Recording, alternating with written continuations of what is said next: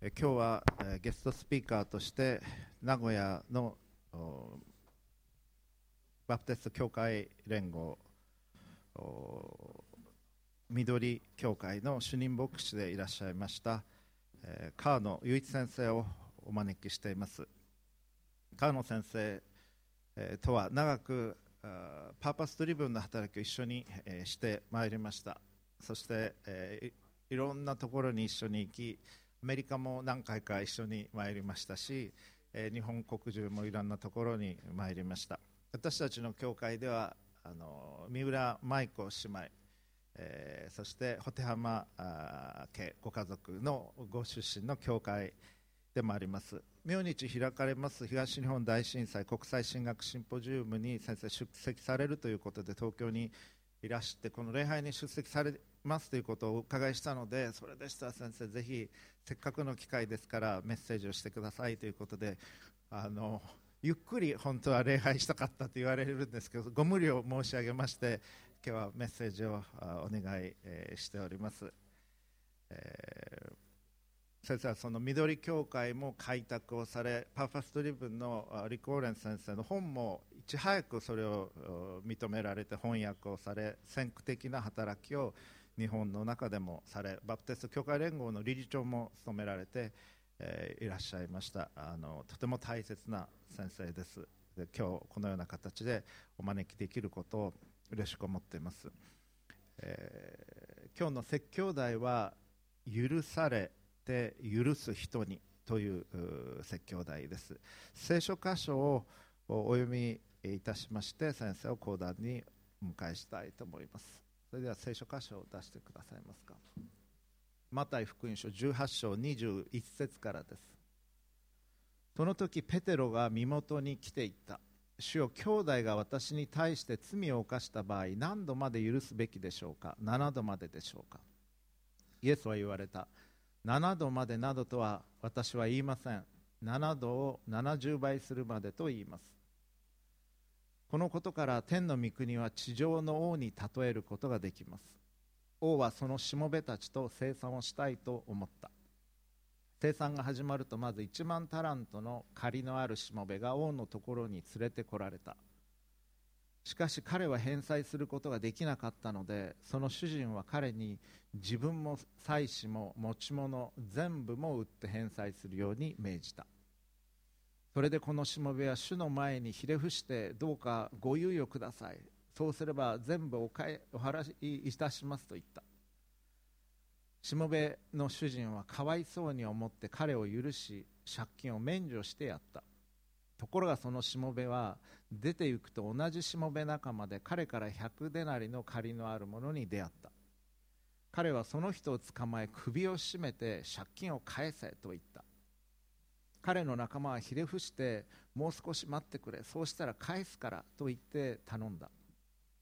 しかし彼は承知せず連れて行って借金を返すまで牢に投げ入れた。彼の仲間たちは事の成り行きを見て非常に悲しみ行ってその一部始終を主人に話した。そこで主人は彼を呼びつけていった。悪いやつだお前があんなに頼んだからこそ借金全部を許してやったのだ。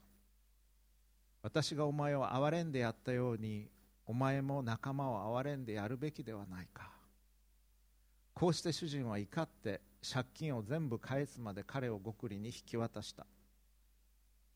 あなた方もそれぞれ心から兄弟を許さないなら天の私の父もあなた方にこのようになさるのです。以上です、えー、説教題。許されて許す人に。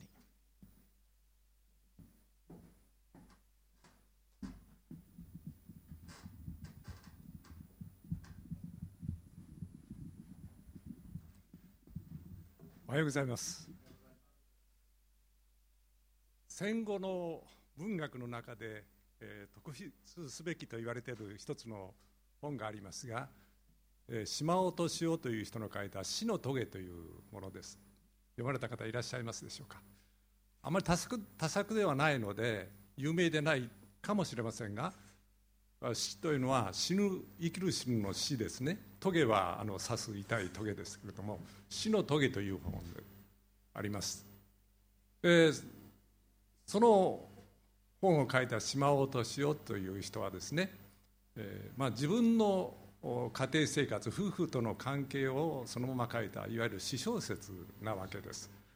どういう話かと言いますと戦後間もない時にこの島尾敏夫の家庭でですね奥さんが彼の日記を見たところ彼が浮気をしているということを知りましてその時から家庭が修羅場になるわけです。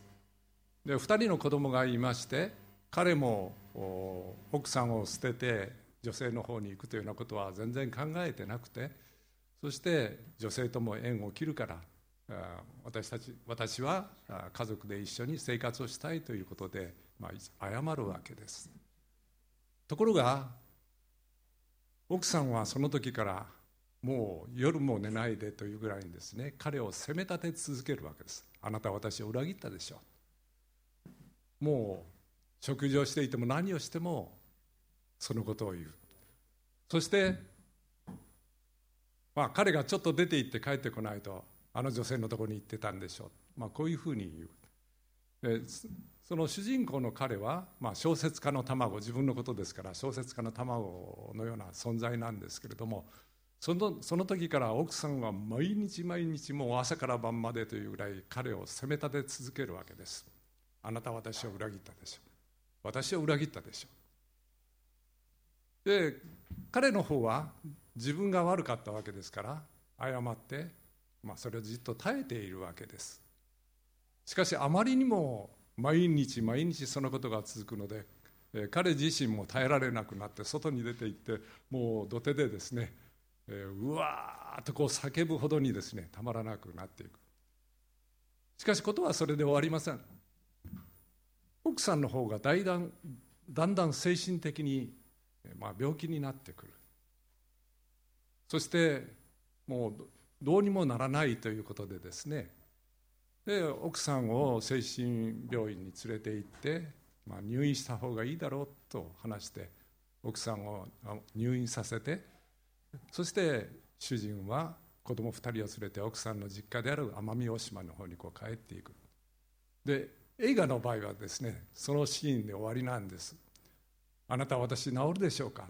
と言うと主人の方はですね治るよ。治らないでどうする？という、まあ、あの確信はないんですけども慰めのような言葉を言ってこう終わる。まあ、この映画はですねカンヌ映画祭で大賞を取ったんですよ。で、まあ、その映画はとっても暗い 映画でですね、えー、そのことがずっと描かれていたんですけれども、その本を読んでまたその映画を見て私はですね思ったんです。人間が許すことができないというほど苦しいことはなく許されないということほど悲しいことはないと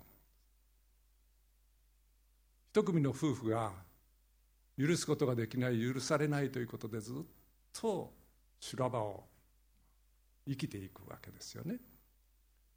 で今日はタイトルにもありましたように許すということについてご一緒に学びたいんです。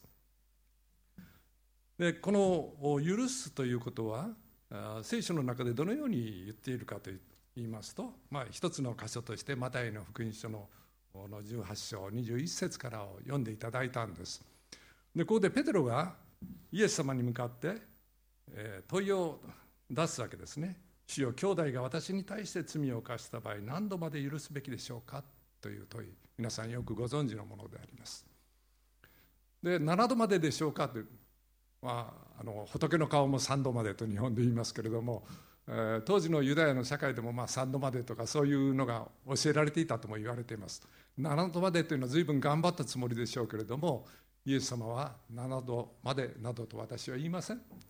7度を70倍するまで、えー、と言いますとこうお答えになったでこれを普通に考えるならば 7×70 だとすぐ計算をしてですねじゃあ490回491回目からは許すことができないと言ってもいいんだなと考えるならばそれはとんでも大きな間違いです。というのはこの罪を許すということの場合にまず罪を犯すということがどういうことか私たちは罪を犯すというと何か悪いことをするとか法律を破ったことだとかそういうふうにこう社会で使いますね。でも聖書が語る時には罪を犯すという時に誰々に対して罪を犯すという言い方をしてるんです。これ大事です。ほとんどの人が見過ごしてる。ですからペテロは兄弟が私に対して罪を犯した場合と言ってるでしょ。ですからこの罪を犯すというのはですね実は人間関係の問題なんです。悪いことをするかどうかの問題ではないんです。私に対して罪を犯した場合、ね、何度まで許すべきでしょうかとこういうわけでしょ。そしてまたもう一つここで注意をしていただきたいのは7度の70倍までとイエス様が言ったのは回数を数えてるわけではないんです。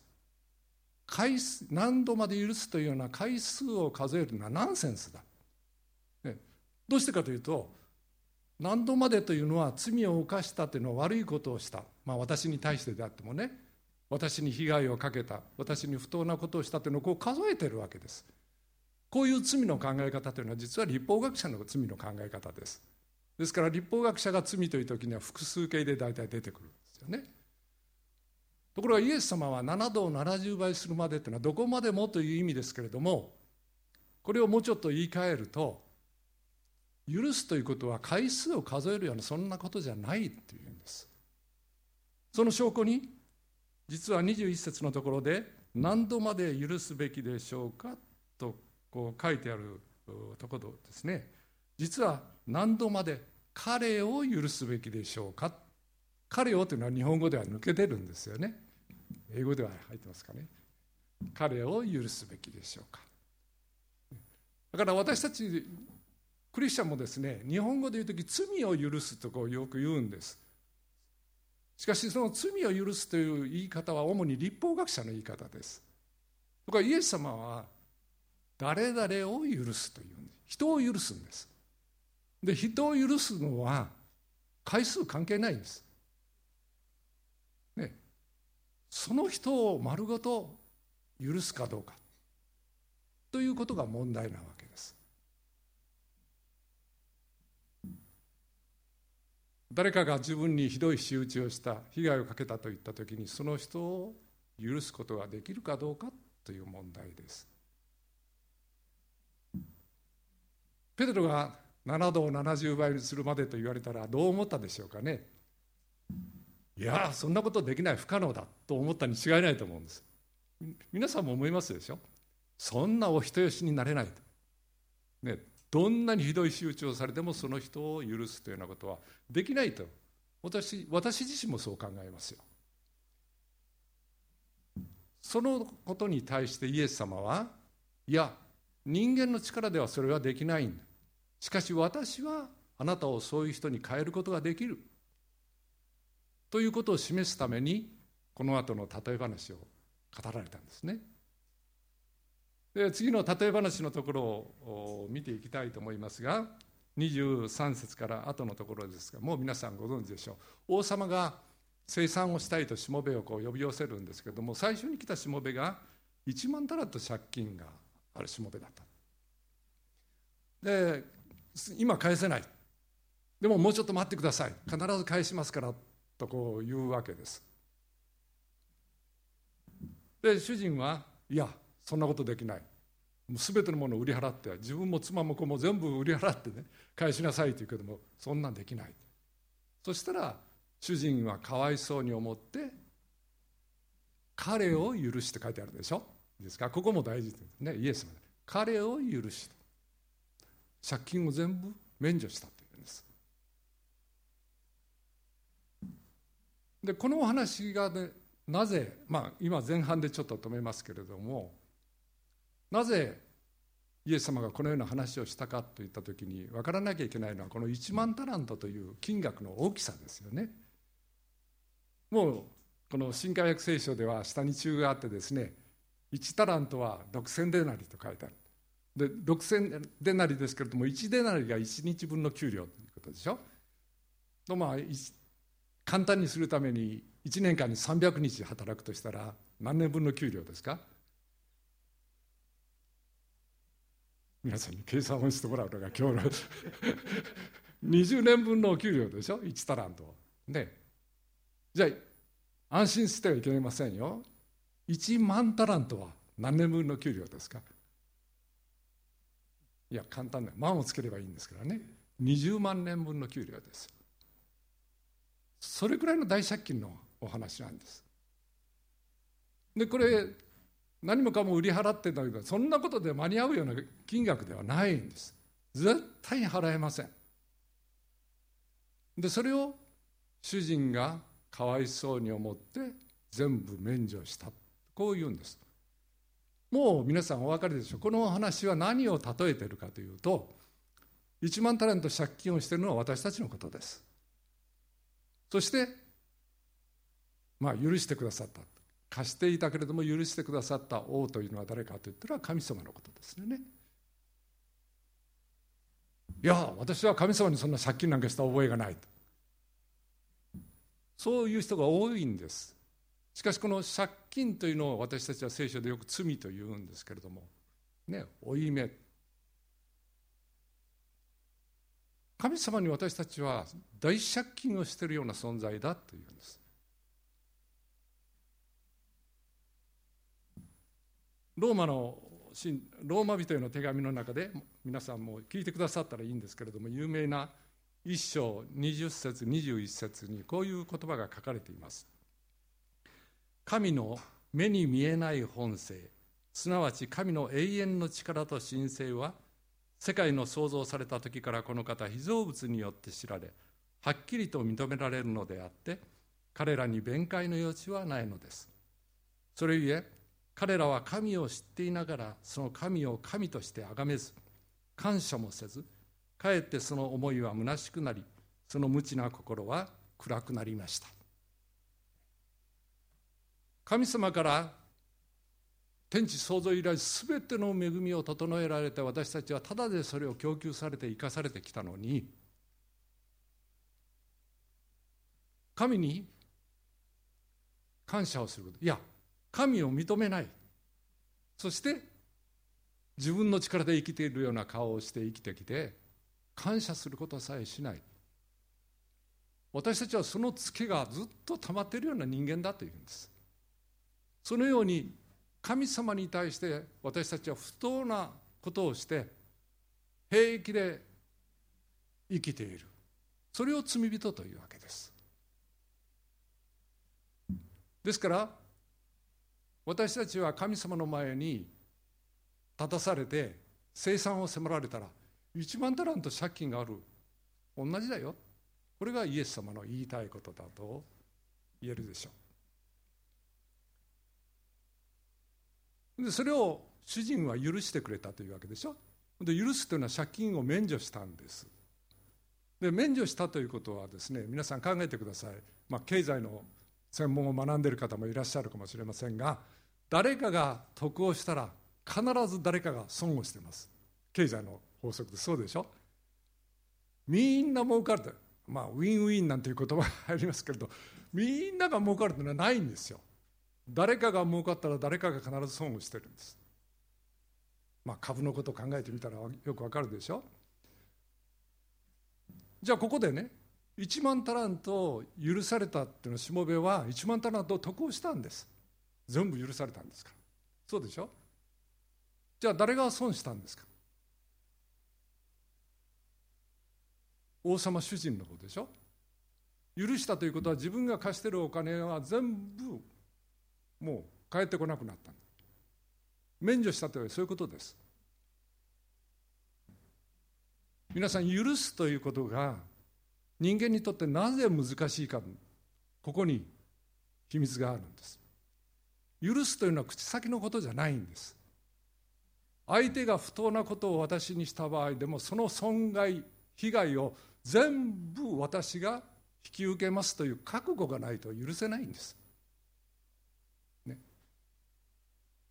ですから私たちはちょっとのことでも許せないんです。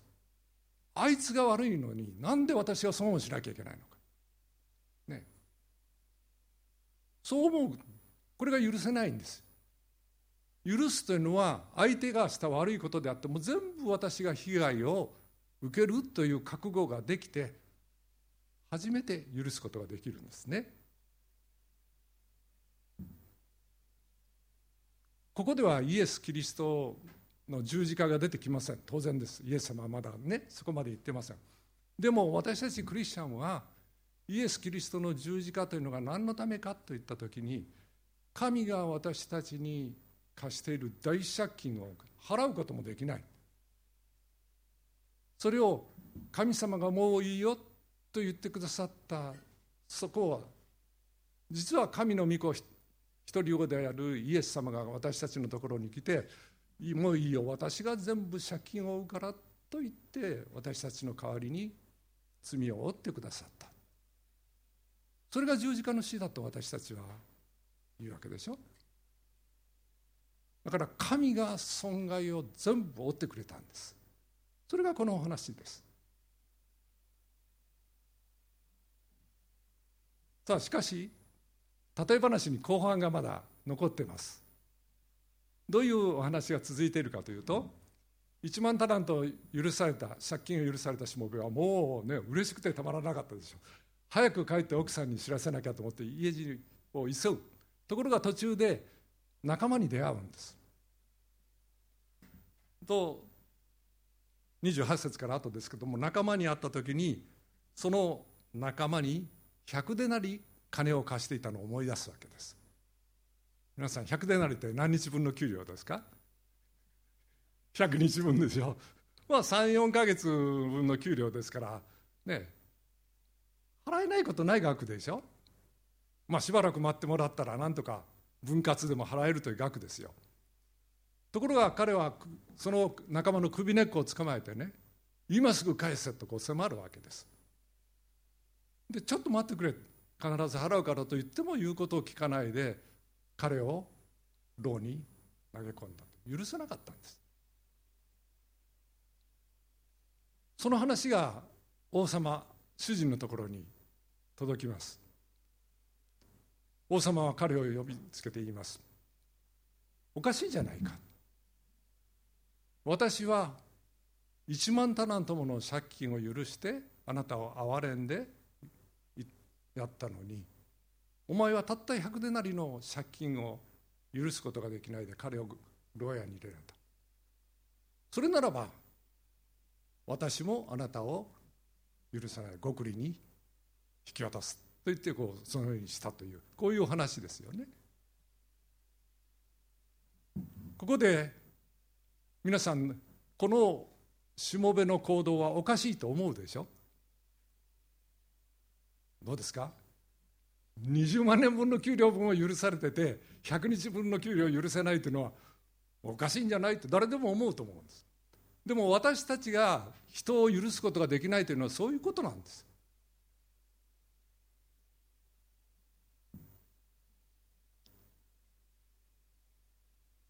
私もう進学校に入るのがもう50年前ぐらいの話になるんですけどね。あの私が進学校に行くということを言ったら親戚のおじさんがですね訪ねてきて私に一冊の本をこれあなたが持ってた方がいいからと言ってくれたんです。それは何何かというと内村勘三という人の「ロマ書の研究」というね有名な本があるんですがそれの初版本革表紙の初版本それを私にくれたんです。あなたは進学校に行くならこれあなたが持ってた方がいいだろうと。で私は内村勘三大好きだったのでねサインが入ってるんですよ彼の。もう本当に嬉しくなってねありがとう。これは私の一生の宝です。と言ってずっと持ってた。で名古屋に牧師になってきた時もね牧師が訪ねてくれてちょっとちょっといいもの見せてあげるって言ってどうだ？内村勘三のサイン入りの初版本だよってこう見せてた。ところが何せ古いもんですからね革拍子がこうもう取れてしまったんです。あこれはまずい。じゃあ製本屋さんにちゃんと製本し直してもらおうと思ってそれを知り合いのねクリスチャンの人印刷屋さんに頼んで製本に出したんです。で1か月ぐらい経ったらそこから電話かかってきて「川野先生できましたよ。すぐに取りに来てください」私はもう嬉しくなってね車で取りに行って。そしたらもうきれいに本が出来上がってるんです。でそれをこうもう嬉しそうにこう開けていった時にね血の気が引いたんです。サインがなくなってたんです。内村勘三のね。で私はもうその時に今度血がカーッと今度頭に上ってですねその人に「何ということですか」この本そのものよりもねサインが大事なの、ね、これがなくなったらもう何の価値もないじゃないですか。と言ってもうあらん限りの言葉をそこで吐き出してですねそして戸をピシャッと閉めて家まで帰ったんです。もうなんか帰りの途中もですね赤信号だったか青信号だったか分からないか覚えていたぐらもう腹が立ってしょうがなかった。そして家に帰ってもうそれでももう収まらない。ところがですねその時に頭に浮かんだ聖書の言葉がここだったんです。そしてまるでイエス様がねこう語ってるような感じがしたんです。おいお前何を怒ってるのか。私はお前のために命を捨てたじゃないか。それなのにお前はたかが内村勘三のサインがなくなったくらいで、ね、人に怒りの言葉をぶつけて許さないとこう思ってる。内村勘三のサイン入りの本を持ってたからといっていい牧師になれるか。関係ないだろ。うまあそういうふうにこう語りかけられるという気がした。ね、聖書から語られたらもう降参でしょ？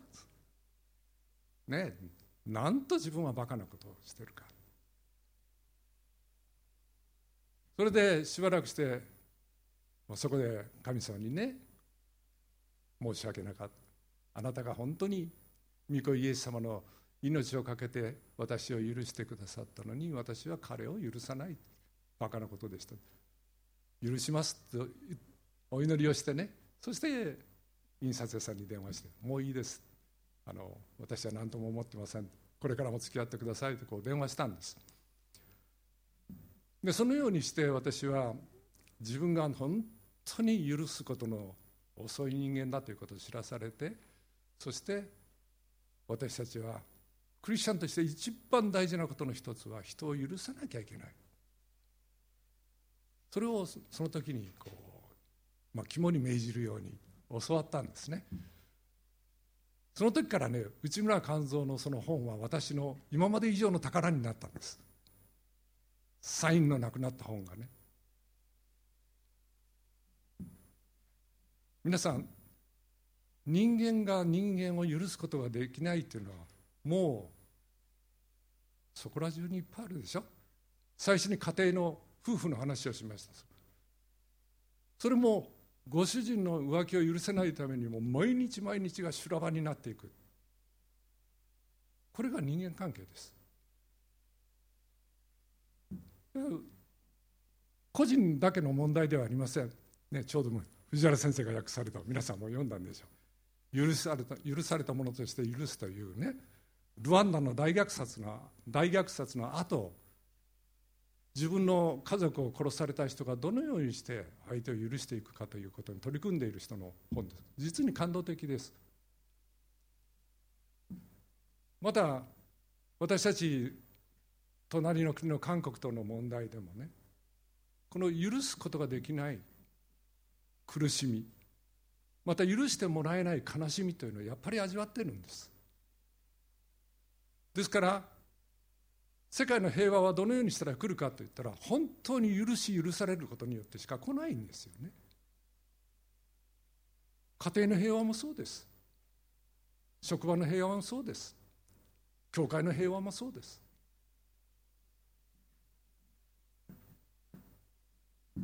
それで最後の35節のところでイエス様はこう締めくくりました。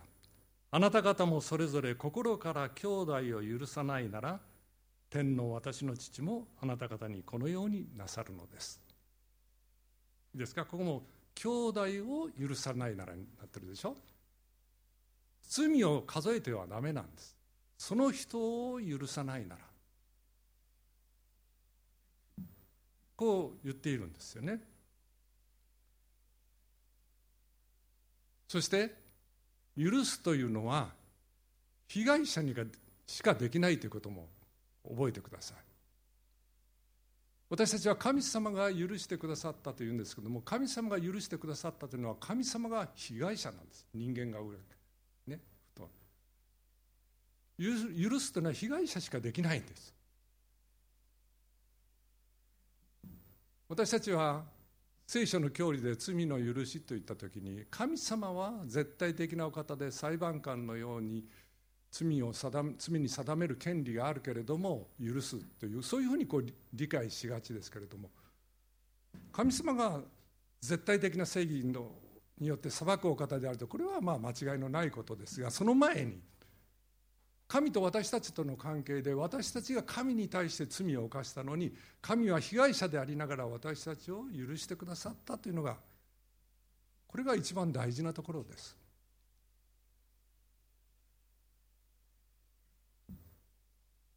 それで私たちクリスチャンもぜひ覚えたいのは私はイエス・キリストを信じて神様から罪を許していただきました感謝しますそれもその通りなんです。しかしそれは福音のまだ半分でしかないんです。神が私たちをキリストによって許してくださった。それならばあなた方は人を何度までも人そのものをあなたにひどい仕打ちをした人不当なことをした人を許すべきではないか。いや許すことができるようになるんだ。なぜならば神様から大きな大きな罪を許された経験をしたならば私たちの社会の中での人々を許すことができるようになる。ここまでが福音ですよと言うんです。だから許された許されたと言ってるのは半分でしかないんです。で先ほども祈りましたけれども主の祈りの言葉その部分をちょっと見てみたいと思います。で新海訳で書きますね。でここでですねまあ英語のものの方がギリシャ語に近いということがよくあるんですがここでもですね「私たちよ」というこの言葉が日本語では抜けてるんです。私たちの負い目をお許しくださいこれ新海訳でねそうお祈りするでしょ？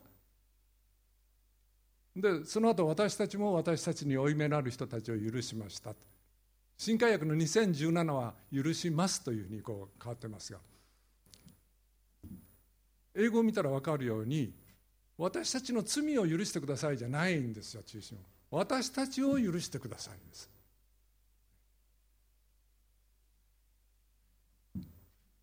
神様私たちを許してください。私たちも兄弟を許します。私に負い目のある人を許します。人との問題なんです。ですかまあ、私は日本語の翻訳でここがとても残念に思うところなんです。ね、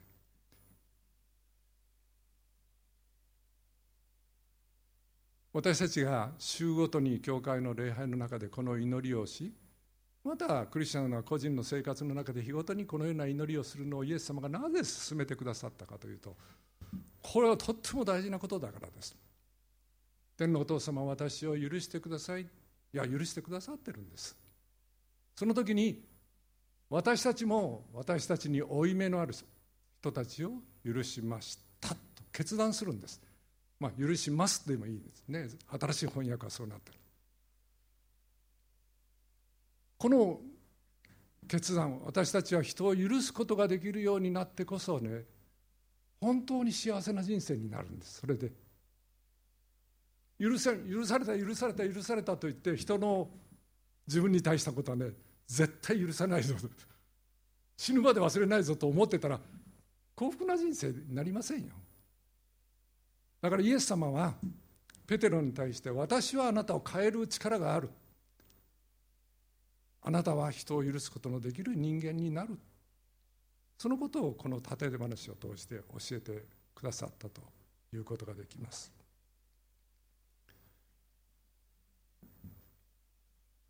許されてそして許す人になる。それが福音です。もちろんすぐにそれができるということはないかもしれません。しかし主の祈りを心から祈って神様あなたの許しをイエス様を十字架につけてまでして私を許してくださいました。だから私も私に不当なことをした人を許します。この決断をしながら精霊の助けによってそのように変えていただきながら歩むのがクリスチャン生活だということができます。お祈りしましょう。天の父様あなたの皆を褒めたたえます。あなたがイエス・キリストの十字架の死をもって許してくださったことをいつもいつも学びまた知っております。そのことが何と大きいことか私たちは改めて思います。しかし同時に私たちが私たちに対して不当なことをした人を許すことのできないそのような心の持っていることも見舞いに告白いたします。自分の力でそれを乗り越えることはできません。しかしイエス・キリストの十字架によって表された愛を本当に受け止めまた精霊の助けをいただくときに私たちは人を許すことができるようになります。そのことなしに私たちのところに平和は訪れませんからどうかこの祈りを祈りつつ私たちのところから平和を始めていくことができるものにしてください。感謝をして主イエスキリストの皆によって祈ります。アーメン。